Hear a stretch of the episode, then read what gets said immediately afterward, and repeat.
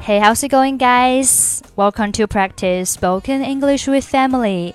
欢迎收听和 Emily 一起练口语，我是 Emily。Sarah 和 Kyle 终于抵达了北京，并且顺利通过了海关。他们正在找为他们接机的人。Kyle 看到了一个女孩，手里拿着写上他们两个名字的牌子。我们一起来听一下他们之间的对话。Hey, that girl's holding a board with our name on it. Hello, my name's Kyle, and this is my wife, Sarah. It's wonderful to finally meet you both.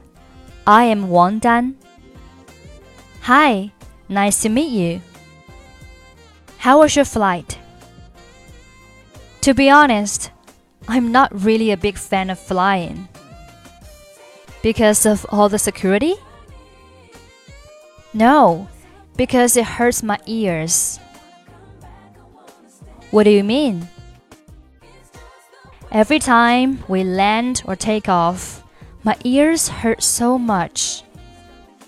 That's just the altitude, I guess. Whatever it is, it hurts. You can try taking some medicine.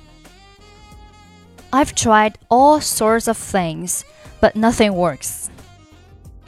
Have you tried earplugs? They don't work either. Well, it's lucky you're not a pilot. Let me take you to a taxi. Are we going straight to the hotel? Yes, I thought you might like a rest after your flight. Definitely, but we'd like to get something to eat first.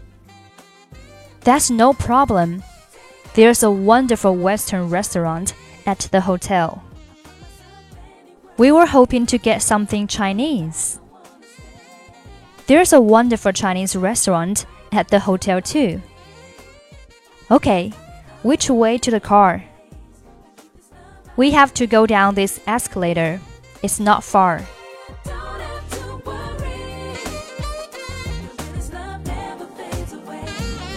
Okay, that's pretty much for today. 如果您想参与本期节目的跟读版本以及语音打分，欢迎您关注我们的微信公众号“英语主播 Emily”。在公众号里回复“节目”两个字就可以加入。I'm Emily. I'll see you next time. Bye bye.